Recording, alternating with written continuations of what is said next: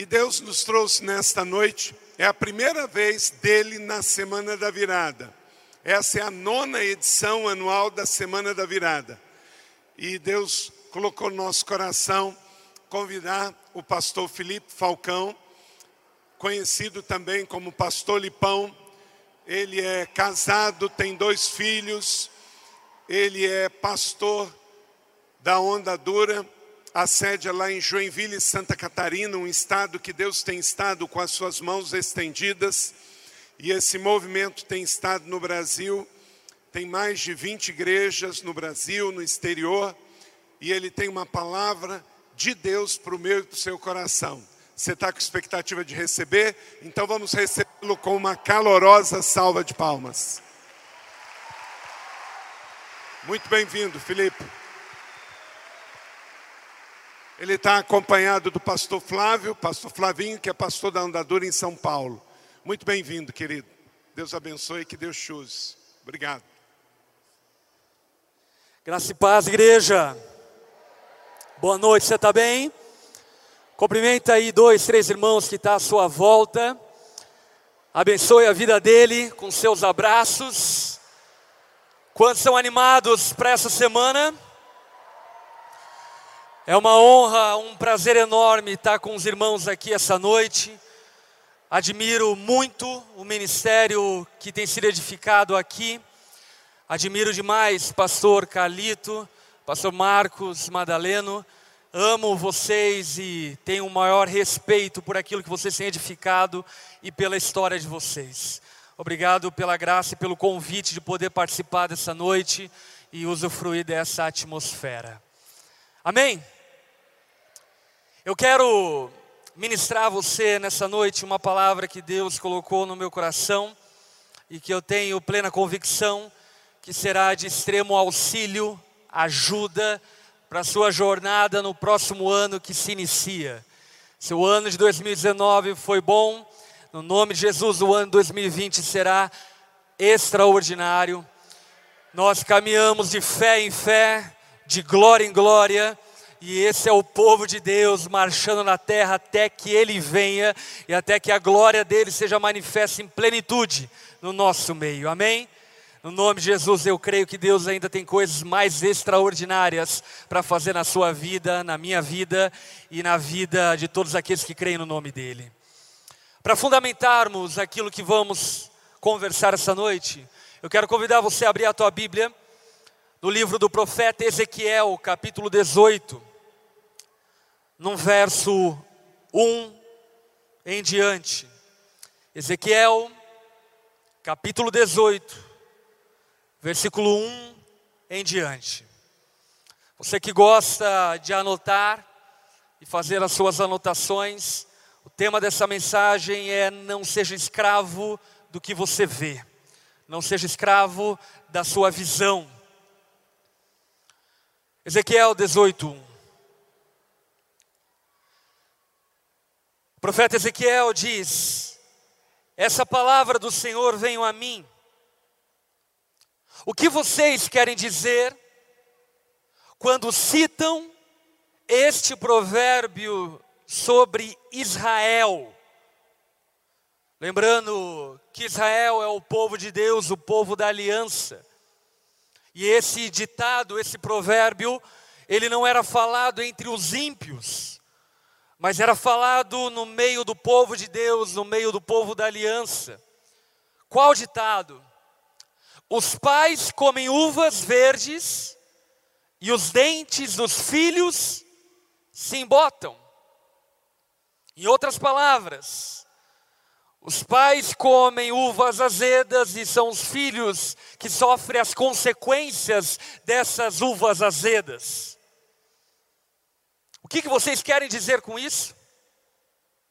Deus complementa dizendo: Juro pela minha vida palavra do soberano, o Senhor, que vocês não citarão mais esse provérbio em Israel. No nome de Jesus, a partir de hoje você não citará mais esse provérbio na sua casa, na cidade de São José dos Campos, no Brasil e no mundo. Que no nome de Jesus, nessa noite, esse provérbio, esse falso entendimento, seja enterrado e que nós possamos abraçar a verdade de Deus a esse respeito. Deus complementa dizendo: Pois todos, todos me pertencem, tanto o Pai como o Filho. Filhos, ainda que sejam sobre o cuidado do Pai, não pertencem ao Pai terreno. Todos nós pertencemos ao Pai Celestial e por isso que a Bíblia nos convida a chamarmos o Pai dos céus do nosso Pai. Por isso que a Bíblia nos convida a orarmos o Pai Nosso, trazendo a consciência que ainda que temporariamente sejamos sob a tutela, a autoridade dos pais terrenos, todos nós pertencemos ao Pai das luzes, ao Pai do céu. Aquele que pecar é que morrerá. Repita comigo: aquele que pecar é que morrerá. Amém. Vamos orar? Baixe tua cabeça, feche seus olhos. Senhor, obrigado por Sua graça e Seu amor derramado sobre as nossas vidas. Jesus, Tu és exaltado sobre todas as coisas, e nessa noite nós nos juntamos aqui para elevar o Teu nome na mais alta posição. O Teu nome é o nome que está acima de todo nome, Jesus, e os nossos joelhos se dobram, a nossa língua confessa que o Senhor é o Senhor para a glória de Deus Pai. Nós te exaltamos, Jesus. Vivemos para a tua glória e para o teu louvor. Receba a honra, a glória, poder, dignidade da tua igreja, do teu povo nessa terra. E nós clamamos a Ti por Sua misericórdia e graça. Que o Espírito Santo de Deus venha sobre nós essa noite de uma maneira singular, desfazendo mentiras e enganos da nossa mente e plantando em nós palavras de vida eterna. Espírito Santo, liberta-nos nessa noite de toda a cadeia ideológica, liberta-nos nessa noite de toda a cadeia filosófica, que essa noite possamos abraçar corajosamente as palavras de vida eterna que só fluem do teu trono. Jesus, queremos viver para a tua glória e sabemos que o justo viverá não pelo que vê, mas viverá pela fé. E por isso, Jesus, nessa noite, nós nos depositamos aos teus pés, como quem clama: faz em nós a tua obra, faz em nós o teu querer, faz em nós e cumpre a tua vontade em nós. Nós te amamos, Jesus e oramos confiando no Senhor, em nome de Jesus. Amém e amém. Amém? Muitos irmãos, nos dias de hoje, dizem algo como, por exemplo, se algum dia eu encontrar Adão, eu vou chegar em Adão e vou dar uns tapas nele. Por que, que ele foi comer aquela fruta? Porque Eva deixou ser enganada por Satanás e deu do fruto do conhecimento do bem e do mal para seu marido comer e ambos comeram. Esses dois estragaram a humanidade toda, esses dois merecem uma surra. Ou, por exemplo, é popular no Brasil e em grandes partes e lugares espalhados pelo mundo, o dia da malhação de Judas. Aonde alguns crentes, ou pelo menos supostos crentes, malham Judas, como se Judas fosse o autor ou o protagonista da história. E algo que nós precisamos saber de Deus é que, sem sombra de dúvida, não foi Deus quem manipulou com que Adão e Eva consumissem daquele fruto. Eles comeram porque quiseram comer daquele fruto.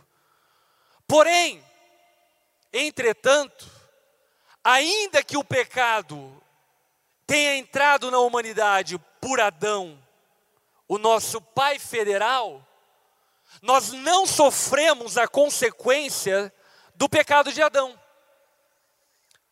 O apóstolo Paulo vai nos ensinar que todos pecaram e destituídos estão da glória de Deus.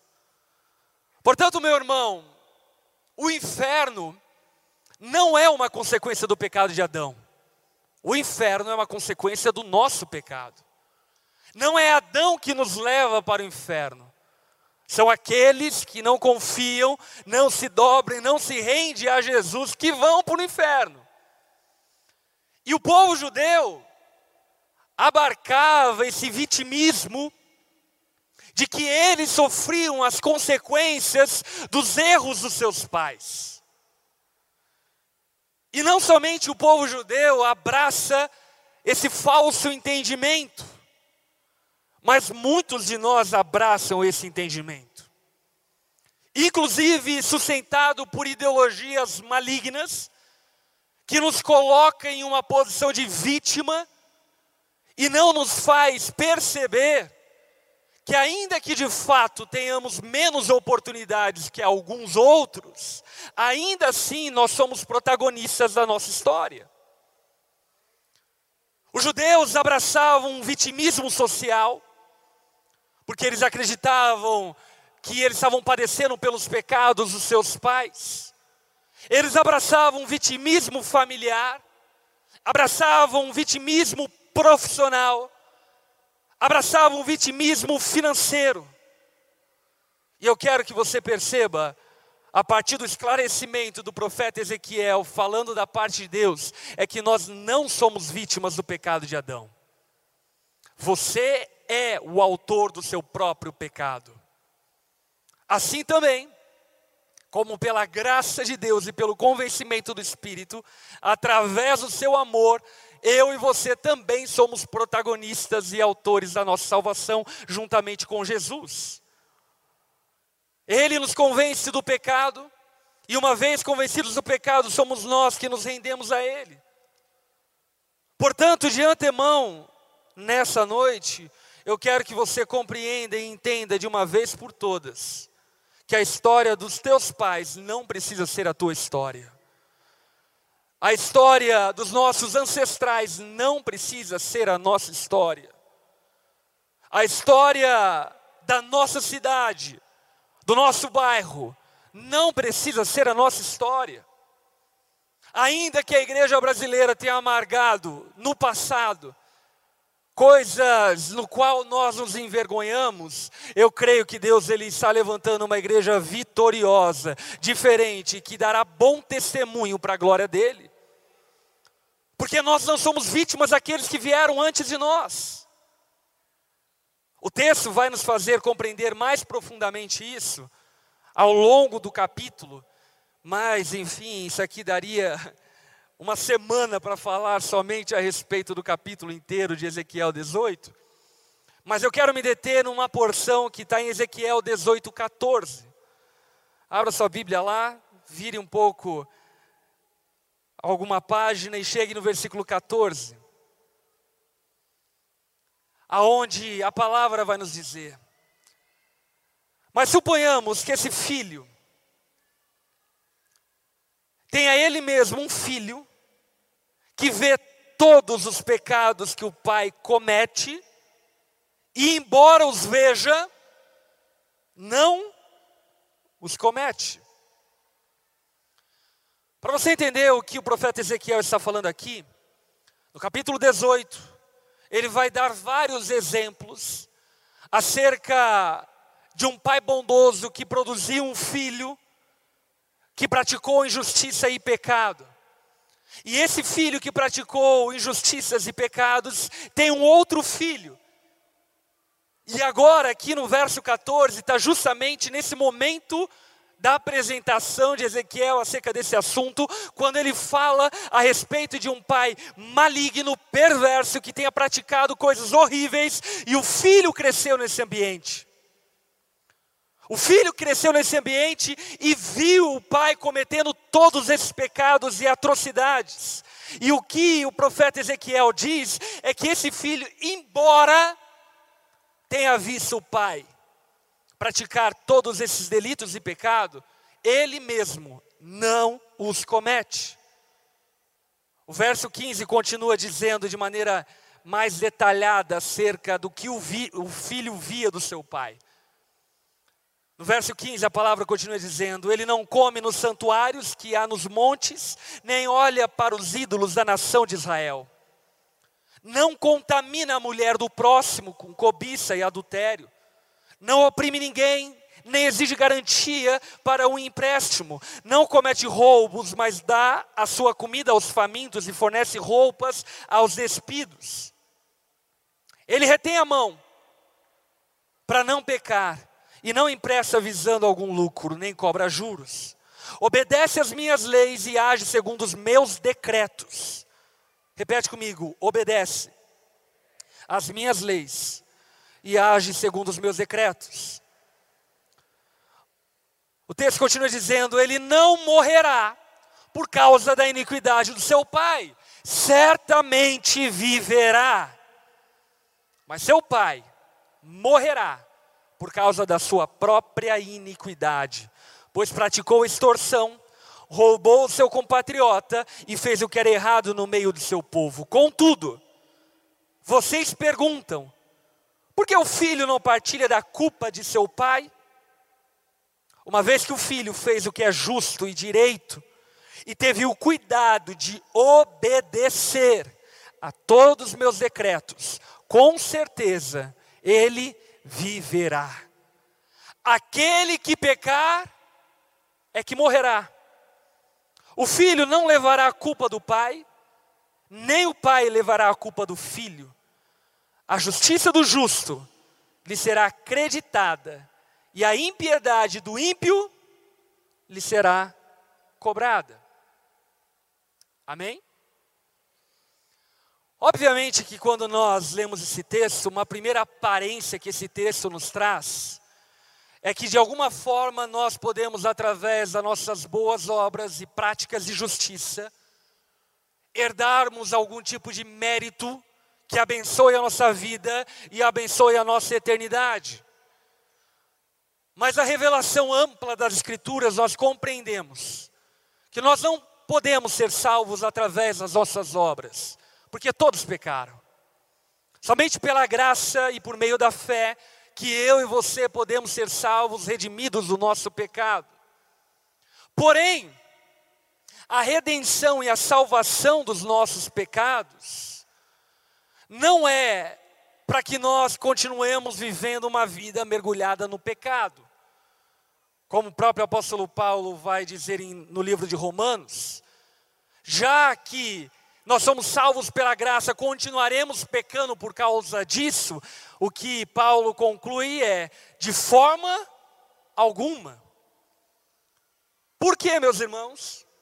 Porque, ainda que não sejamos salvos por nossos méritos, nós somos salvos para a obediência. Nós somos salvos para as boas obras, nós somos salvos para a justiça de Deus, e aquele que genuinamente foi salvo, está juntamente com Deus sendo santificado por meio dele. Por que isso é importante? Isso é importante porque muitos têm abraçado um pseudo-evangelho ausente de obras. E eu preciso afirmar para você que esse evangelho ausente de obras, ausente de santidade, não tem poder para salvar a sua vida. O mesmo, a mesma fé que nos salva é a fé que nos transforma. Amém? Agora a história desse menino contado por Ezequiel, e obviamente que é uma história ilustrativa, ela nos ensina muitas lições preciosas sobre como viver uma vida bem-aventurada, sobre como viver uma vida próspera e abençoada. Porque esse menino ele cresce em um lar, em um contexto aonde via o pai praticando todo tipo de pecado. Quantos aqui cresceram nesse contexto? Quantos aqui cresceram num lar desestruturado? Levanta sua mão. E esse menino via o pai, talvez consumindo adultério, talvez cobiçando a mulher do próximo, esse pai extorquindo, esse pai não se preocupando com o pobre, esse pai praticando todo tipo de pecaminosidade. Mas, embora seja isso que ele tenha visto, não é isso que ele escolheu para a vida dele. E isso nos faz compreender uma verdade bíblica que nos liberta. Qual verdade? Você não é escravo do que vê, você é escravo do que crê. Olha para quem está ao teu lado, diga a essa pessoa: você não é escravo do que vê, você é escravo do que crê. Mas aqui entra uma variável e um problema. Qual o problema? Se você crê apenas no que vê, você passa a ser escravo do que vê. E infelizmente, muitos abraçam uma crença limitada à visão. A própria ciência tentou de alguma maneira diminuir a fé, trazendo avanços científicos na tentativa de explicar o inexplicável. E assim sendo, levantando diversas teorias acerca da criação, acerca da humanidade, acerca da nossa origem, do nosso propósito, acerca de tudo. E existe uma multidão de cientistas contemporaneamente a nós, convertendo-se ao transcendente, porque eles estão percebendo que a ciência não consegue explicar tudo o que eles achavam que ela seria capaz de explicar. Porque de fato, meus irmãos, a ciência, quando é séria, ela só comprova a verdade. E Jesus é o caminho, a verdade e a vida. Por isso, eu e você não devemos temer a ciência. Devemos sim bloquear a desonestidade científica, que é outra história. Mas Muitos abraçam essa visão limitada de uma vida a partir apenas daquilo que vê, e abraçando essa visão limitada a partir apenas daquilo que vê, estão condicionados e escravizados a repetirem a história que um dia viram. E é interessante olhar para a história e perceber que houveram homens que romperam com isso, e esses homens e mulheres que romperam com isso, não apenas se encontram no meio do povo de Deus, mas também fora do povo de Deus. Steve Jobs viu um computador em cada casa, e porque ele viu isso, ele correu atrás disso, mas aquilo que ele viu não era algo possível dentro do contexto dele mas ele creu naquilo que não se via, naquilo que não se tangia, naquilo que não se percebia. Você, meu irmão, não é escravo do que vê, você é escravo do que crê. E a pergunta que eu te faço é: no que você crê? Sabe, muitos de nós podem pensar que um homem de fé é aquele homem no qual acompanham muitos sinais e maravilhas a vida dele. E de fato esse homem tem fé e é usado por Deus, eu não descreio disso de maneira alguma. Porém a história conta acerca de homens de fé que não viram, mas ainda assim continuaram a crer. A exemplo disso está Hebreus capítulo 11 aonde tem uma galeria de heróis da fé, e no final desse capítulo, sabe o que a Bíblia narra acerca desses homens? Nenhum deles viu aquilo que havia sido prometido, porque Deus havia preparado algo melhor para eles. Aqueles homens creram, ainda que não estavam vendo. E Deus está chamando um povo para crer, ainda que não esteja vendo. Talvez você não esteja vendo os teus filhos servindo a Deus, mas você precisa crer que os teus filhos, o nome de Jesus, servirão a Ele. Talvez você ainda não esteja vendo o Brasil um país próspero, mas você precisa crer que no nome de Jesus o Brasil prosperará, porque nós não somos guiados por aquilo que vemos, nós somos guiados por aquilo que cremos, e aquilo que cremos é que o impossível é só um detalhe para o Deus que pode todas as coisas. No que você tem condicionado a sua vida? Sabe, meus irmãos, quando eu decidi entregar a minha vida a Jesus, eu decidi a não viver mais por aquilo que eu via, mas por aquilo que eu cria. E a partir do momento que eu decidi viver não apenas pelo aquilo que eu via, mas por aquilo que eu cria, eu comecei a ver aquilo que até então eu não via. Talvez você olhe para a tua vida e não veja nada. Talvez você olhe para a tua família e não veja nada. Talvez você olhe para a sua carreira profissional e não veja nada. Mas a palavra começa em Gênesis capítulo 1 dizendo o seguinte: No princípio criou Deus os céus e a terra. A palavra hebraica é bará, trazer à existência tudo a partir do nada. Sabe o que eu quero dizer para você? Que talvez o nada que você enxerga é tudo que Deus precisa para fazer tudo que Ele vai fazer na tua vida. Mas para isso é necessário que eu e você abracemos uma postura de fé. E uma postura de fé não é uma postura otimista. Meus irmãos, nós não somos meramente otimistas, ainda que o povo de Deus tenha que ser otimista. Mas nós somos um povo de fé. E existe uma discrepante diferença entre otimismo e fé. O otimista acha que tal coisa vai acontecer. O homem de fé sabe que tal coisa vai acontecer. E como ele sabe? Ele não sabe a partir de uma especulação própria, ele sabe a partir da palavra de Deus. A palavra de Deus é o fundamento profético para guiar a nossa vida. A palavra de Deus, as suas promessas, é aquilo que orienta o nosso destino.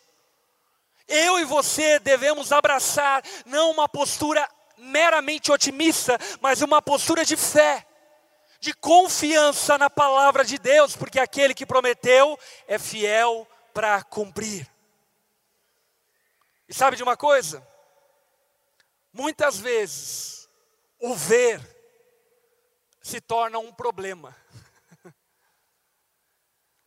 Às vezes, o não ver é uma demonstração da graça de Deus sobre as nossas vidas. A exemplo disso, João capítulo 9 narra a história de um cego de nascença. Você lembra dessa história? Jesus estava passando e viu um cego de nascença, um menino, um homem que nunca havia visto. E Jesus chega lá, e quando chega diante daquele menino, a pergunta é: quem pecou para que ele nascesse assim? E Jesus diz: Olha, não foram os pais, não foram ninguém, ele nasceu assim para que a glória de Deus seja manifesta. O texto diz que Jesus escarrou no chão, cuspiu no chão, misturou o cuspe com saliva, rebocou os olhos daquele menino e disse para ele: Vá lavar-se no tanque de Siloé. Aquele menino foi, e quando foi e lavou-se, ele voltou enxergando, e a glória de Deus foi manifesta na vida dele. Agora, meus irmãos, vamos nos colocar no lugar desse menino. Quantos aqui, com os olhos, enxergando Jesus escarrando no chão, enxergando ele misturando terra com saliva, permitiriam que Jesus passasse saliva com terra nos nossos olhos para que o nosso casamento desse certo? Quantos aqui permitiriam que Jesus, escarrando no chão, misturando com saliva, passasse nos nossos, no nosso rosto para que os nossos filhos fossem curados ou para que alguma doença fosse curada. O que eu quero que você perceba é que possivelmente esse menino só viu a glória de Deus porque ele não via. O que eu quero que você perceba é que não ver, por vezes, é uma graça de Deus sobre nós, para que, não vendo, nós possamos continuar crendo, e crendo, nós possamos experimentar a glória de Deus sendo manifesta em nossas vidas. Esse cara foi cego, andando até o tanque de Siloé. Meus irmãos, a distância não é curta, é grande. Mas ele cria. E porque ele cria, ele enxergava o que ninguém enxergava. Ele enxergava o caminho até o tanque de Siloé. Ele enxergava também a cura que Deus traria sobre a vida dele. Você não é escravo do que vê, você é escravo do que crê. E a pergunta que eu te faço nessa noite é: no que você crê? Sabe no que eu creio? Num Deus que pode fazer todas as coisas. Eu creio num Deus poderoso para salvar o pior pecador de todos.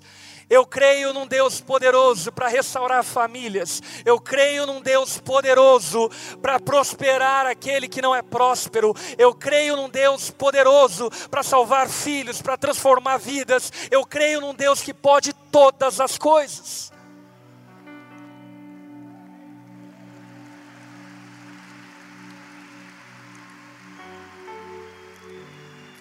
E isso não é otimismo. Meus irmãos, nós não abraçamos uma crentice medieval. Nós não abraçamos uma crentice mitológica. Nós abraçamos o Deus vivo, o Verbo de Deus que se fez carne, que cumpriu as profecias para que eu e você saibamos que Ele é fiel para cumprir tudo o que Ele prometeu. Eu e você precisamos abraçar uma vida de fé, porque o justo, ou melhor, o justificado, o tornado justo, viverá pela fé. E se retroceder, não me agradarei dele, palavras do Senhor. A nossa jornada é de fé. E isso é um desafio, porque nós nunca, muitas vezes não vemos isso me faz lembrar uma história, um testemunho, que marcou muito a minha vida. Lá em Joinville, a igreja local que eu pastoreio, antes nós nos reuníamos perto da rodoviária da cidade, e por ser perto da rodoviária da cidade, muitos moradores de rua vinham até nós e pediam passagem para voltar para suas cidades natais, porque iam tentar a vida lá e não conseguiam e acabavam na rua, e iam então pedir ajuda para irem até as suas cidades. Mas quando eu digo muitos, são muitos, diariamente, enfim, várias pessoas vinham pedir esse tipo de ajuda. E sabe, durante muito tempo, nós auxiliamos, ajudamos, pagamos passagem para muita gente. Enviamos gente para o Brasil inteiro, pagando passagem. Nós tínhamos um orçamento já só destinado para isso. As pessoas da rodoviária sabiam que quando alguém tivesse precisando de ajuda, encaminhavam para a onda dura. E aí então faziam fila lá na igreja para pedir passagem. E nós dávamos passagem. E sabe, eu olhava para tudo aquilo com muita incredulidade. Por quê? Porque nós dávamos passagem e eu ficava pensando, mas espera aí, qual é o efeito disso? Nós estamos tirando recurso da igreja para destinar a essa finalidade social, mas qual é o resultado, qual é o fruto disso? E eu nunca tinha visto um fruto disso, nunca. Há uns quatro anos atrás, nós já estávamos, já estamos em outro lugar, três anos atrás. Em um dos nossos cultos, nós estávamos reunidos louvando a Deus e de repente chegou um homem, me abraçou, e ele olhou para mim e disse: Pastor, você lembra de mim? Eu olhei para ele e falei: Eu não lembro. Ele olhou para mim e disse: Há uns três anos atrás, eu estava em Joinville morando na rua, havia abandonado a minha família, estava envolvido com drogas, E eu fui até a igreja e pedi ajuda para que eu voltasse à minha família, porque eu queria restaurar a minha casa. E você pagou a passagem para que eu voltasse para minha casa. E hoje eu estou aqui com a minha esposa e com meus dois filhos para te agradecer pela passagem que você pagou. Sabe, meus irmãos, aquilo foi um alimento de fé para lembrar-se que vale a pena obedecer a Deus. Não porque nós vemos, mas porque nós cremos. Vale a pena dar água para o sedento, ainda que nós não possamos ver nada, porque nós cremos, nós sabemos que aquela água pode saciar a alma do sedento. Vale a pena obedecer a Deus, ainda que nós não vejamos, vale a pena. Marido, vale a pena amar a sua esposa sacrificialmente, ainda que você não veja nada, vale a pena. Esposa, vale a pena submeter-se ao teu marido, ainda que você não veja nada, apenas um cavalo dentro de casa. Vale a pena. O escritor, o apóstolo Pedro, vai dizer na sua carta que as mulheres ganham seus maridos em silêncio, e por sua postura amável, dócil, convence os seus maridos acerca do Evangelho. Você está compreendendo? Você não é escravo do que vê, você é escravo do que crê. Mas se você apenas crê no que vê, então você passou a ser escravo apenas da tua, da tua visão. Que no nome de Jesus, nessa noite, Jesus possa te cegar para que você está vendo, para você enxergar o sobrenatural, enxergar os caminhos, os destinos que Deus tem para a sua vida, no nome de Jesus. Um outro ponto que essa história me chama a atenção e que eu quero destacar é o seguinte: Deus não precisa mudar o seu passado para mudar o seu futuro. Deixa eu repetir. Deus não precisa mudar o seu passado para mudar o seu futuro. Sabe esse jovem, ilustrado por Ezequiel, teve um passado terrível. A própria palavra dá-nos a entender que esse pai foi lançado no inferno por seu procedimento. Ou seja, em outras palavras, Deus não mudou o passado dele. Mas o teu futuro não está condicionado ao teu passado. O teu futuro não está condicionado àquilo que você viveu no passado. Talvez o teu passado amarga vários equívocos, erros, pecados, tropeços, vacilos. E talvez a partir disso, por exemplo, você acha que por conta disso o teu futuro nunca poderá ser diferente. E eu estou aqui para dizer que isso é mentira. E outra coisa, eu percebo alguns irmãos, talvez até bem intencionados, aficionados em tentar resolver o seu passado. E deixa eu dizer algo a você. Tem muita coisa no seu passado que simplesmente precisa ser perdoado. E ponto. Apenas perdoado. Sabe, se pela graça de Deus Deus te dar o privilégio de restaurar o relacionamento com o pai que te abusou, glória a Deus por isso. Mas talvez isso não aconteça. E você não deve viver dependente disso acontecer. Por que, que você não deve viver na dependência que isso aconteça? Porque Deus não precisa mudar o seu passado para mudar o seu futuro. Pelo contrário, Ele precisa que você entregue o seu passado a Ele. E deixa eu te fazer outra pergunta. Você já entregou o seu passado a Jesus? Você já entregou as suas dores a Jesus? Os seus traumas, rejeições, abandonos. Você já entregou todas essas coisas a Jesus? Quando eu falo sobre isso, eu lembro de Isaías capítulo 43, verso 16. Quando o profeta Isaías diz a parte de Deus o seguinte: Assim diz o Senhor, aquele que fez um caminho pelo mar, uma vereda pelas águas violentas, que fez saírem juntos os carros e os cavalos, os exércitos e seus reforços, e ele jaze ali, para nunca mais se levantarem, exterminados, apagados como um pavio. Olha o que Deus continua dizendo: esqueçam o que se foi não vivam no passado. Vejam, estou fazendo uma coisa nova. Não viva no passado. Vejam, eu estou fazendo algo novo. Deus está fazendo algo novo no Brasil. Deus está fazendo algo novo na sua vida. As misericórdias do Senhor se renovam todas as manhãs. E sabe, meus irmãos, isso é tão poderoso quando chega ao nosso coração. Por quê? Porque um detalhe desse texto de Isaías, sabe qual é? Deus começa dizendo acerca das glórias do passado, do mar vermelho que se abriu. E Deus termina dizendo: não vivo no passado. Porque muitos de nós entendem que devem entregar a Deus um passado ruim.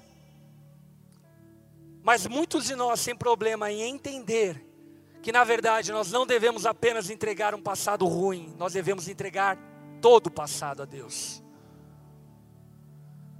Meus irmãos, foi glorioso o que Deus fez na igreja da cidade até aqui, não foi? Quantos irmãos estão aqui há mais de 10 anos? Foi glorioso o que Deus fez aqui. Estava falando para o pastor Calito. De uma maneira coincidente, eu participei do culto de lançamento desse espaço. Eu estava vindo para o Rio de Janeiro, algo do tipo, com meu pai, e a gente parou e foi no culto, e aí o pastor Calito estava apresentando o espaço, o terreno, marcando uma ida até o terreno, algo do tipo, enfim, não lembro muito bem. E que glória vocês estão nesse espaço. Mas deixa eu falar algo a você. Isso aqui não é o fim. Esse é o começo. Esqueça esse espaço. Deus tem coisas extraordinárias ainda pela frente. Esqueça o que Deus fez até aqui, Ele fará ainda coisas maiores, melhores, mais gloriosas. O povo de Deus vive de fé em fé, de glória em glória.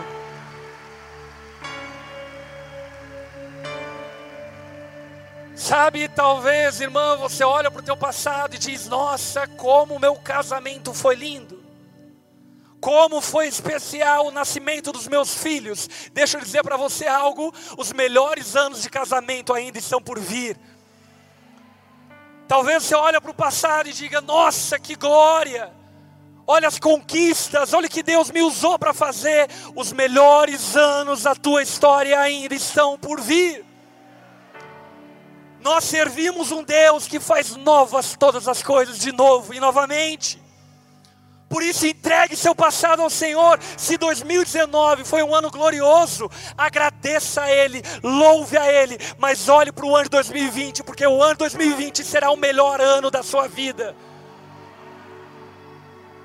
O ano de 2020 aguarda coisas ainda melhores e maiores para a glória de Deus.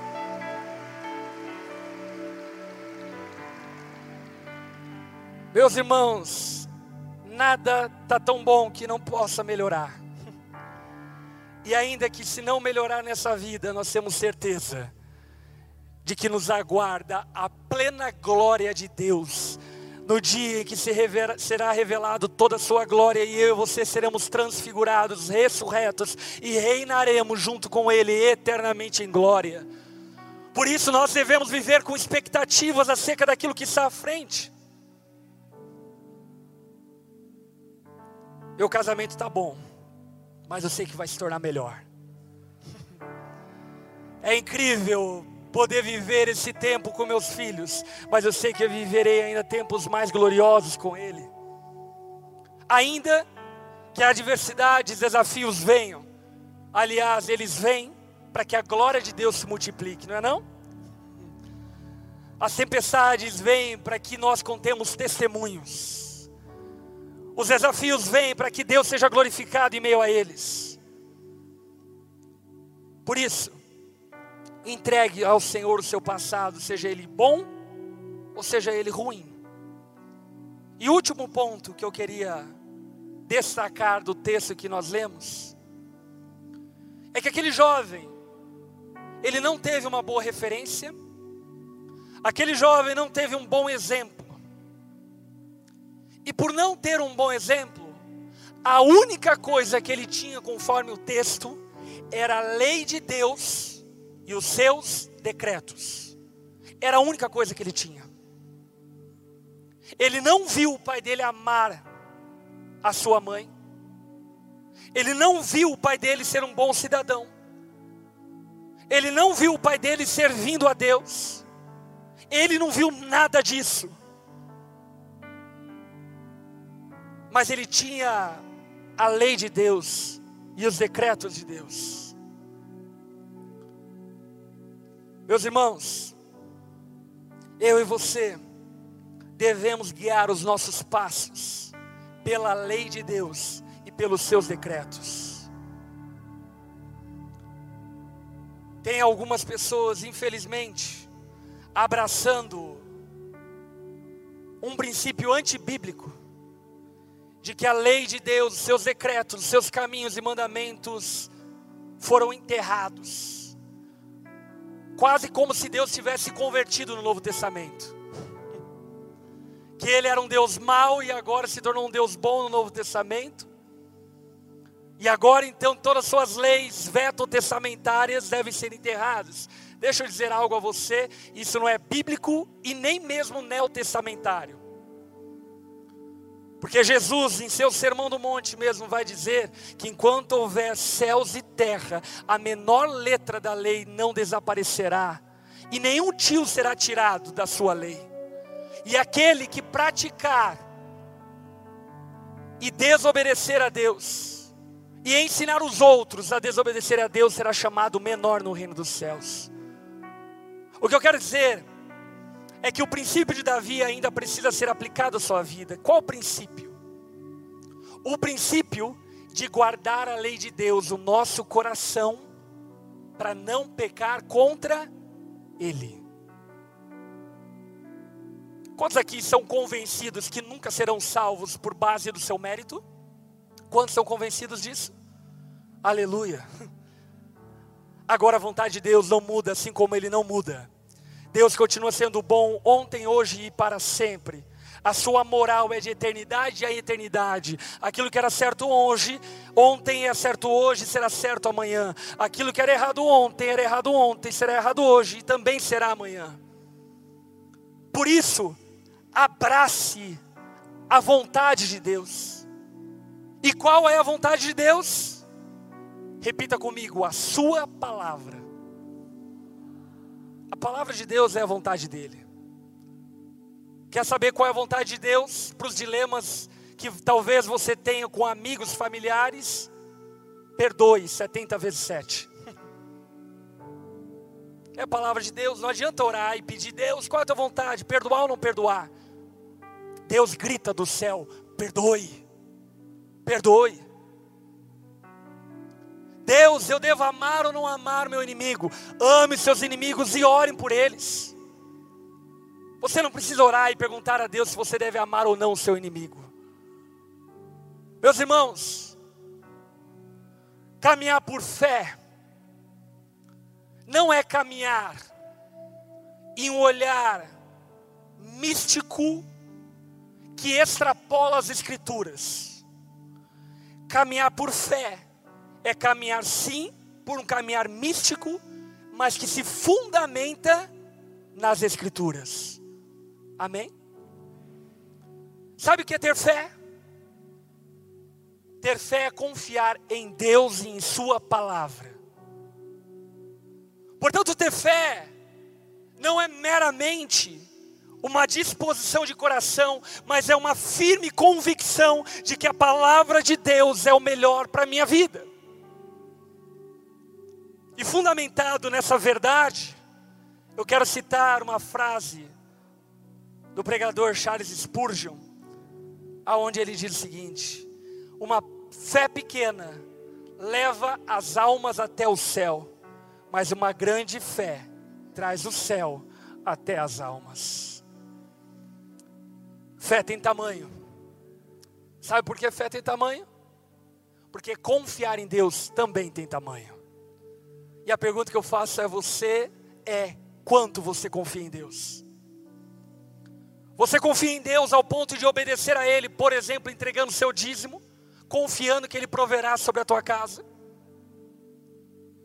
Você confia em Deus o suficiente para o servi-lo, confiando que Ele tem cuidado de você? Você confia em Deus o suficiente para obedecer os seus mandamentos, crendo que Ele tem cuidado de você? Sabe, Deus tem me permitido viver coisas extraordinárias. Eu sou uma pessoa muito jovem, eu tenho 30 anos de idade. Porém, 11 anos de casamento, dois filhos, um de 9 e um de 7. Já fiz vasectomia. E estou esperando agora o tempo em que Deus confirmar no meu coração para nós adotarmos uma criança. Mas apesar de ter 30 anos, eu já vivi muita coisa. Eu tenho 12 anos de ordenação ministerial. Eu já batizei milhares de pessoas. Hoje Deus tem me dado a responsabilidade de pastorear milhares de pessoas, implantar dezenas de igrejas, formar dezenas de pastores, implantar igreja no Brasil, fora do Brasil. Nós estamos implantando igreja na Europa, nos Estados Unidos, no Japão. E é só o começo. Eu ainda tenho 30 anos. Mas deixa eu dizer algo. Muitos, quando olham para aquilo que Deus tem me permitido viver pela graça dEle, me perguntam, Lipão, há 13 anos atrás, quando você começou a servir a Deus, você enxergava isso? E sabe qual é a minha resposta? Não. Eu não enxergava. Mas deixa eu complementar a minha resposta. Eu cria. Você entende a diferença? Talvez você não enxergue, mas você precisa crer. E talvez você se pergunte, mas se você não enxergava, como que Deus construiu isso através da sua vida? Sabe como? através de obediência. Eu li a palavra, e lendo a palavra, eu ouvi de Deus me dizendo que eu deveria fazer discípulos. Quantos aqui já leram esse versículo? E eu decidi obedecer. A pergunta que eu faço a você: você tem decidido obedecer a essa comissão? Quais são os teus discípulos? Eu li a palavra e a palavra dizia para mim: vá por todo mundo e prega o evangelho a toda criatura. Então eu ficava achando lugar para pregar. Eu tive a graça e o privilégio de, no meu terceiro ano de ensino médio, pregar o evangelho de maneira clara para toda a turma da minha escola, da minha sala. E na minha sala poder batizar cinco amigos meus que entregaram a vida a Jesus. Eu pude ver um professor de matemática ateu chorando com a exposição do Evangelho. Sabe por quê? Não porque eu via, mas porque eu cria. Terceiro ponto que eu quero trazer a você é: nós fazemos o que cremos, mas nós não necessariamente precisamos crer no que fazemos. Talvez você olhe para tua esposa e diz: nunca que essa mulher vai dar boa creia. Aliás, deixa eu contar meu testemunho acerca disso. Eu tenho 11 anos de casamento. Glória a Deus. Essa semana, aliás, eu comemoro. Eu me converti, nasci num lar cristão. Meu pai foi pastor desde sempre, cresci dentro da igreja e Jesus me salvou, me resgatou no final da minha adolescência, começo da minha juventude. Eu vivi uma vida maligna, perversa na minha adolescência, longe completamente dos caminhos de Deus. E quando entreguei minha vida a Jesus, eu decidi viver realmente por fé. Na minha adolescência eu era extremamente mulherengo, vivia uma vida sexualmente ativa. E aí então eu entreguei minha vida a Jesus e com isso entreguei também a minha sexualidade a Ele. Disse a Ele: Jesus, você tem o meu futuro em Suas mãos e eu não quero mais saber de mulher. De homem também não, só para deixar claro. Eu não quero mais saber de mulher. Eu vou esperar o seu tempo. Graças a Deus que para Deus mil anos é como um dia e um dia como mil anos, não é? Eu achava que o tempo seria muito longo. Mas poucos meses depois, cerca de cinco meses depois, eu lembro que eu estava na igreja e de repente entrou uma menina na igreja e quando eu olhei para aquela menina, eu tinha um amigo que estava do meu lado, que hoje inclusive é pastor junto comigo no ministério, e eu olhei para ele e disse: Eu vou casar com essa menina. Eu nunca tinha visto ela, foi a primeira vez que eu vi ela. Coincidentemente, essa menina na mesma semana veio dar em cima de mim no Orkut. Veio com umas conversas mole, a gente começou a conversar. E eu não queria errar. E por isso eu investiguei toda a vida dela, antecedentes criminais, histórico escolar, tudo. Tudo que você pode imaginar. Descobri que ela era uma ótima aluna, excepcional aluna. Descobri que ela era uma pessoa de boa índole, nunca tinha namorado, nunca tinha se envolvido com nenhum menino. Aí então eu tive certeza que eu deveria namorar ela, quando pela primeira vez eu vi minha sogra, e na época eu usava largador na orelha, e a minha sogra olhou para mim, olhou para o meu largador e disse: Você sabe que demônios entram por esse buraco?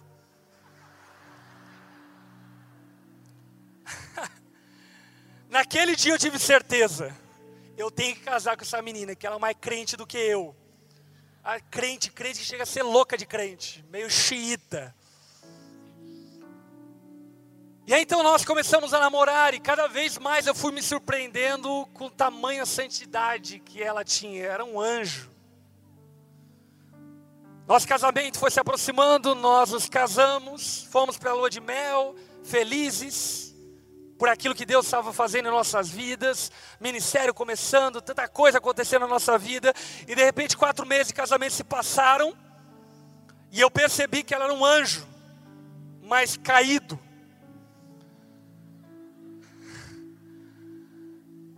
Aquela menina virou numa coisa ruim que você não faz ideia do tamanho da loucura que era estar casado com ela. Louca de tudo, louca. Eu lembro que várias vezes à noite eu empunhei as mãos sobre ela tentando expulsar demônio. Mas ela era tão ruim que nem demônio queria possuir ela ela era transtornada, completamente transtornada. Eu era muito jovem, eu casei com 19 anos, ela com 18. E eu olhava para o meu futuro e falava: Meu Deus, onde eu amarrei o meu bode? E sabe, meus irmãos, a minha carne, a minha natureza dizia o seguinte: divorcia. Você merece ser feliz. Você já ouviu isso? Já ouviu da tua carne, não é? Você merece ser feliz. Pula fora, dá tempo de recomeçar. Mas aí eu ia para a palavra e a palavra me dizia: maridos, amem sacrificialmente as suas esposas, como Cristo amou a igreja. Sabe o que a palavra me dizia? Que eu deveria amar a minha esposa, ainda que eu fosse sacrifício dela. Porque várias vezes ela me tentou fazer de sacrifício dela. Jogou prato, panela. Imagina eu, um pastor jovem, lidando com tudo isso. Mas eu decidi crer, não ver. Aí você me faz a pergunta, pastor, você cria que teu casamento ia mudar? Não. Mas eu cria naquilo que a palavra me dizia. E isso basta. Eu não via nenhuma possibilidade. eu achei que estava fadado a viver com essa mulher desse tipo para o resto da vida. Pela graça e misericórdia de Deus, no quarto ano de casamento, nós começamos a achar as soluções para os dilemas dela. Descobrimos que ela tinha síndrome bipolar, depressão profunda. Ela começou um tra trabalho de tratamento na vida dela, foi medicada Aliás, meus irmãos, não ignore o milagre da psiquiatria, da psicologia da medicina. Deus faz coisas através dessas áreas científicas. E ela começou a ser tratada, e nisso eu tive a oportunidade de pregar o evangelho a ela, de fato e verdade, porque ela era uma baita de uma religiosa. E eu vi a minha esposa entregando a vida a Jesus. Eu tive a oportunidade de batizar a minha esposa no nosso quinto ano de casamento. Foi glorioso. Eu já pastoreava um grupo de quase mil pessoas. Imagina o pastor batizando a mulher dele. Mas Deus fez. E eu vou dizer para vocês: talvez tenham mulheres incríveis aqui, mas não tem ninguém igual a minha esposa. Aliás, eu estou morrendo de saudade dela. Estou desde sexta na rua. Ela é incrível, ela é a melhor mulher que eu conheço. Mais divertida, mais espontânea, mais crente, mais cheia de fé. Sabe por quê, meus irmãos? Porque Deus faz coisas extraordinárias. Por isso, Nessa noite, o meu convite para você não é ter otimismo baseado em visão, mas é crer na palavra de Deus, crer nos mandamentos de Deus, crer naquilo que Deus pede para que você e eu façamos, ainda que não vejamos, ainda que não creiamos. É aquela oração do pai desesperado. Você crê que teu filho pode ser curado e o pai diz ao Senhor: Eu creio, mas me ajuda na minha incredulidade. Parece antagônico, mas não é antagônico. Por vezes nós precisamos fazer esse tipo de oração a Deus. Eu creio, mas me ajuda na minha incredulidade. E aqui eu quero mencionar a frase de Lutero quando ele diz o seguinte: Quando eu olho para mim, não vejo como me salvar, mas quando eu olho para Jesus, eu não vejo como me perder.